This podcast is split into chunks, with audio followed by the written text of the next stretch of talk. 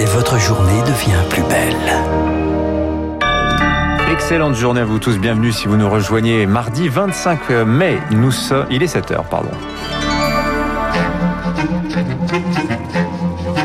6h30, 9h, la matinale de Radio Classique avec Dimitri Pavlenko. Et à la une ce matin, l'Europe isole Minsk et ferme son espace aérien aux avions biélorusses. Les 27 réclament la libération immédiate de l'opposant Roman Protasevich et de sa compagne. Au Mali, pendant ce temps-là, la crise n'en finit plus également. Le président et le premier ministre de transition ont été arrêtés cette nuit par des militaires. On vous expliquera pourquoi. Et puis c'est l'heure du premier bilan pour les commerces depuis leur réouverture ce week-end. Bonne nouvelle, les clients étaient bel et bien là. Radio. Classique. Mais pour commencer, une prouesse médicale, Lucille Bréau. Et si la génétique permettait de redonner la vue? Un homme de 58 ans, rendu aveugle par une maladie dégénérative, a pu revoir, figurez-vous, partiellement grâce à une technique associant thérapie génique et stimulation lumineuse. L'essai clinique exceptionnel a été conduit par des équipes françaises, suisses et américaines. Le patient peut désormais localiser, compter, attraper des objets, Rémi Pister. L'idée, c'est d'utiliser l'ADN d'une protéine rudimentaire qui existe chez les algues et les bactéries qui ont la caractéristique de répondre à la lumière.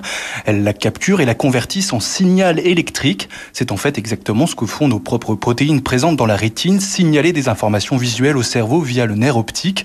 En théorie, donc, si le nerf n'est pas atteint, cette technique peut marcher sur toutes les pathologies. Ces protéines injectées directement dans l'œil du patient ne répondent qu'à certaines couleurs, mais l'espoir est déjà immense selon le professeur José Alain de l'Institut de la Vision qui a participé à l'étude clinique. Ça veut dire qu'on peut, dans une rétine complètement aveugle, redéclencher des stimulations visuelles. C'est la première fois en fait qu'on démontre l'applicabilité chez l'homme de cette technique qui pour l'instant était une technique des laboratoires de recherche. Cette technique peut s'appliquer en dehors de l'œil car ces centaines de protéines rudimentaires que les chercheurs isolent de plus en plus peuvent stimuler électriquement nos neurones pour permettre par exemple de retrouver l'audition ou traiter la maladie de Parkinson. Le nom de cette technique, Dimitri, l'optogénétique, c'est la première fois au monde qu'elle produit des résultats aussi concluants. En tout cas, c'est vraiment formidable hein, pour ce patient. Retrouver la vue. Quel plaisir, quelle joie cela doit être. La fermeté des Européens maintenant euh, face à la Biélorussie, c'est le dossier géopolitique du moment. oui, les 27 ont décidé de fermer leur espace aérien aux appareils biélorusses. Ils demandent aussi aux compagnies basées en Europe d'éviter le survol du pays.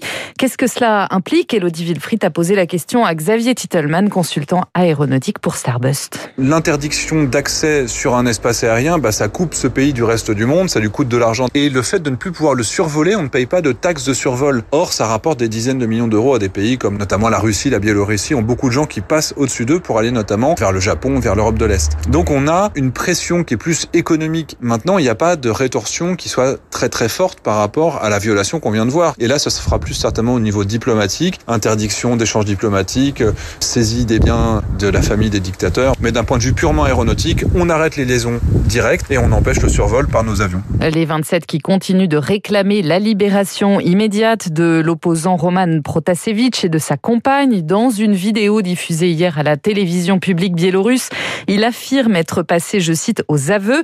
Il assure être en bonne santé malgré des échymoses visibles sur son visage, des aveux sous la contrainte pour l'opposition en exil. Direction le Mali à présent, qui lui aussi est euh, de nouveau en pleine crise. Le président et le premier ministre de transition ont été arrêtés cette nuit par des militaires. Charles Bonner, cela s'est passé quelques heures après l'annonce de la formation d'un nouveau gouvernement. Oui, les deux hommes conduits au camp de Kati. C'est là où sont les militaires responsables du putsch contre le régime d'Ibrahim Boubacar Keïta en août dernier.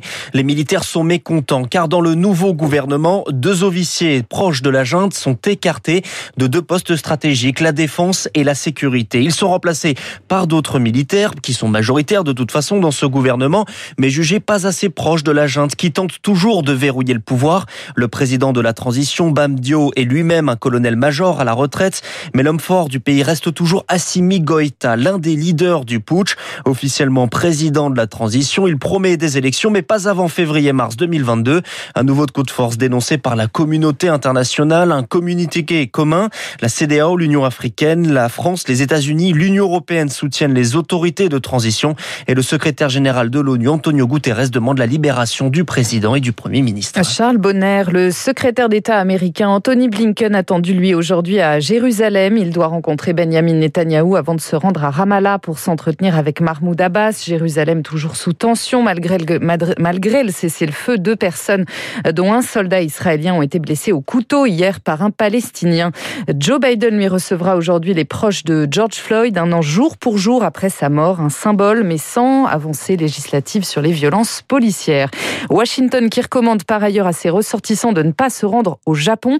Une annonce à deux mois des Jeux Olympiques en cause la circulation très élevée du COVID, du COVID dans le pays. 7h05, le Covid justement en France, la décrue se confirme à l'hôpital. 19 700 malades sont désormais accueillis, dont un peu moins de 3 500 en réanimation. Après un week-end prolongé, c'est aussi l'heure du premier bilan pour les commerçants. Les clients ont répondu présents pour la réouverture. Sarah Loubacouche l'a constaté dans une rue commerçante de Paris. En ce week-end prolongé, Marilyn et son commerce de vêtements revivent. Son chiffre d'affaires a explosé à la faveur des congés. Mercredi, jeudi, vendredi, samedi, euh, samedi très fort aussi. Euh, il y avait un vrai désir en fait de reprendre une vie normale, de se faire plaisir. Sur le trottoir d'en face, dans la boutique d'Angélique, la joie de se remettre au travail est même plus forte que les intempéries. Tout se passe très bien, euh, mis à part le, le mauvais temps. Hein mais sinon, tout va bien. Il y a du monde, les gens sont contents de revenir. Euh, c'est un vrai plaisir. Ce week-end de réouverture a donc été une réussite pour les commerces indépendants.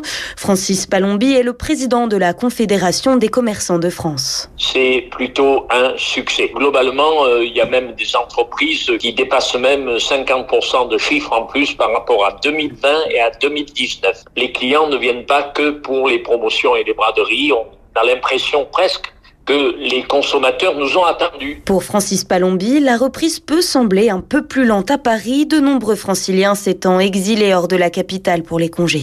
À quoi ressemblera le pass sanitaire? Le secrétaire d'État au numérique Cédric O en précise les contours ce matin, c'est à dire dans le Parisien. Il sera exigé à partir du 9 juin dans tous les événements de plus de 1000 personnes. Les hôtels, les campings ne sont pas concernés. Un carnet de rappel numérique par ailleurs va également être adossé à l'application Tous Anti-Covid un nouvel outil destiné aux bars, aux restaurants, aux salles de sport. Objectif, prévenir les clients identifiés comme cas contact. À noter l'optimisme de l'Institut Pasteur dans ses dernières modélisations. Il estime que si la décrue se poursuit au rythme actuel, il n'y aura pas de vague épidémique cet été à condition que la vaccination se maintienne.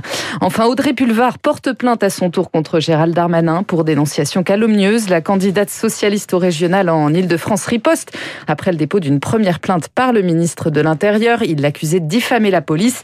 Elle avait notamment jugé glaçante, je cite, une manifestation des forces de l'ordre devant l'Assemblée nationale. C'était la semaine dernière. Merci Lucille Bréau. Vous revenez tout à l'heure pour le journal de 8 heures. Dans un instant sur Radio Classique, le rappel des titres de l'économie, l'édito de François Vidal. On parlera avec lui du mouvement d'occupation des théâtres par les intermittents.